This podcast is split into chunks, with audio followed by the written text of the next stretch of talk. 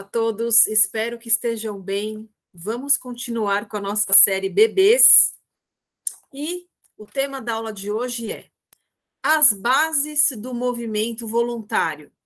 Vamos fazer a nossa linha do tempo, onde a gente falou os, os períodos do desenvolvimento humano, a gente falou dos movimentos reflexos, dos reflexos primários, dos movimentos rudimentares dessas crianças, e agora a gente vai falar das bases do movimento voluntário da criança, para que a gente possa falar dos marcos motores.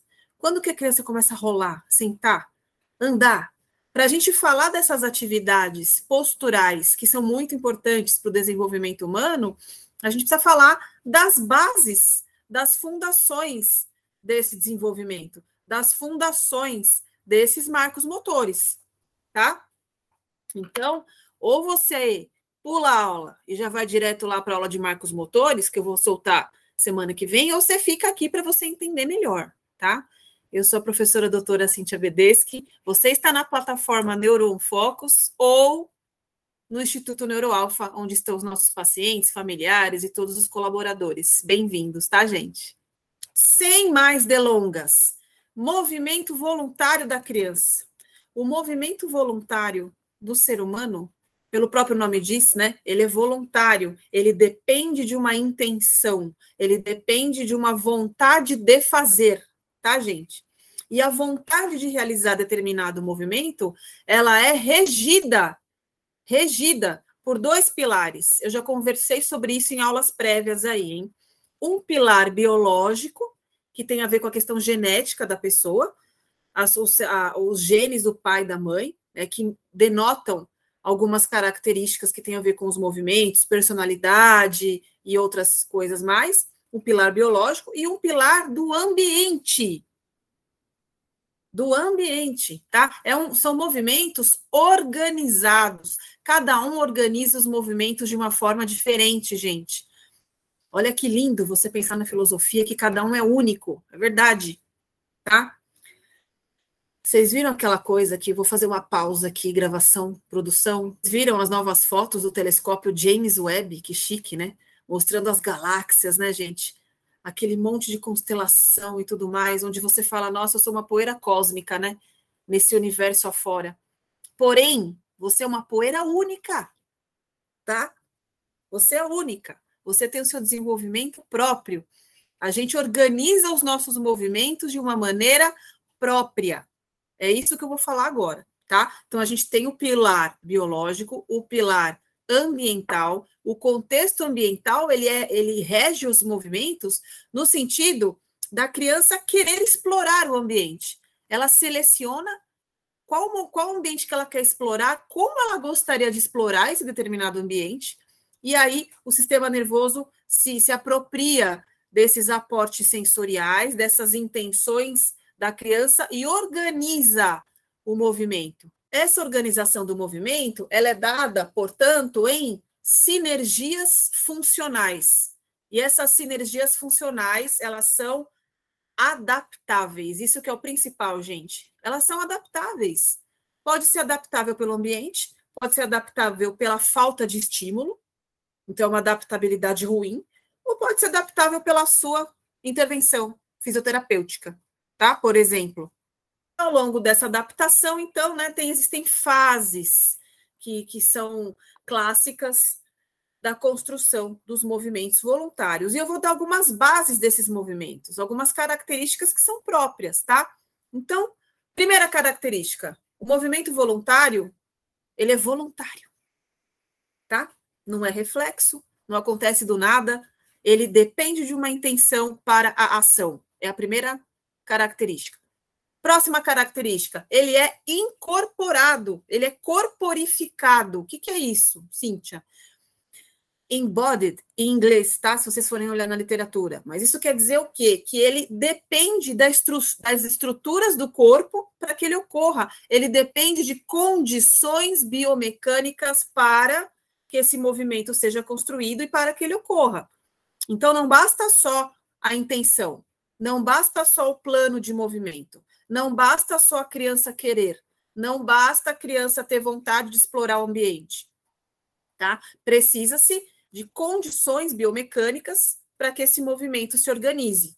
Então, as estruturas do corpo, como elas estão, fazem diferença nessa estruturação. Por exemplo, condição muscular, capacidade do músculo de se contrair, né? Por exemplo, condição óssea, ligamentar, os estabilizadores ativos do corpo, dos movimentos, os proprioceptores, o aporte sensorial, né? Como que esse corpo vai, vai é, se apropriar das aferências sensoriais e vai interpretá-las.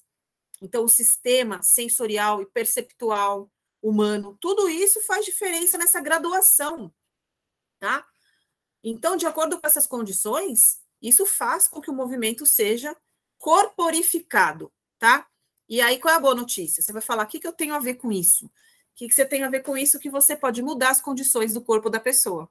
Você, como terapeuta, né? A gente exerce influência ativa, atuante nas, nas condições neuromotoras, nas condições musculares, ósseas, né? De estabilização articular, tudo isso.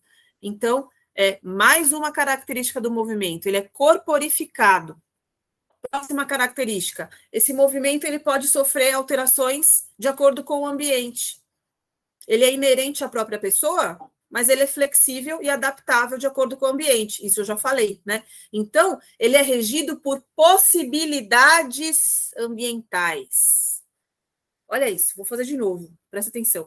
Possibilidades ambientais que ajudam a reger o movimento, tá? É outra, outro, outra característica do movimento voluntário. Outra característica, ele é cultural. Dito enculturado, ele é cultural, o movimento ele é cultural. Como assim, Cíntia? Né? Existe criança em todos os países, todos os continentes, a gente, os movimentos são inerentes ao ser humano. Como assim ele é cultural? Mas o movimento, os comportamentos motores, eles são flexíveis e são moldados pelas questões sociais e culturais. Tá? Então, determinadas culturas que os movimentos. Onde, vou dar um exemplo bem clássico. Os uh, italianos, ó, eu aqui, ó, que vem do Bedeschi do meu nome, né? Os italianos que falam gesticulando, isso é o comportamento motor. Então, você fala gesticulando, fala alto, caspita, né? E tem culturas que não são tão, tão expansivas, né? Os orientais, que são mais quietinhos, mais restritos aqui para falar, né? Então, tem as formas de falar. Então, é um comportamento de gesticular, por exemplo, que é um comportamento motor, que tem a ver com linguagem e expressão e comunicação, ele é variado de acordo com os países, por exemplo.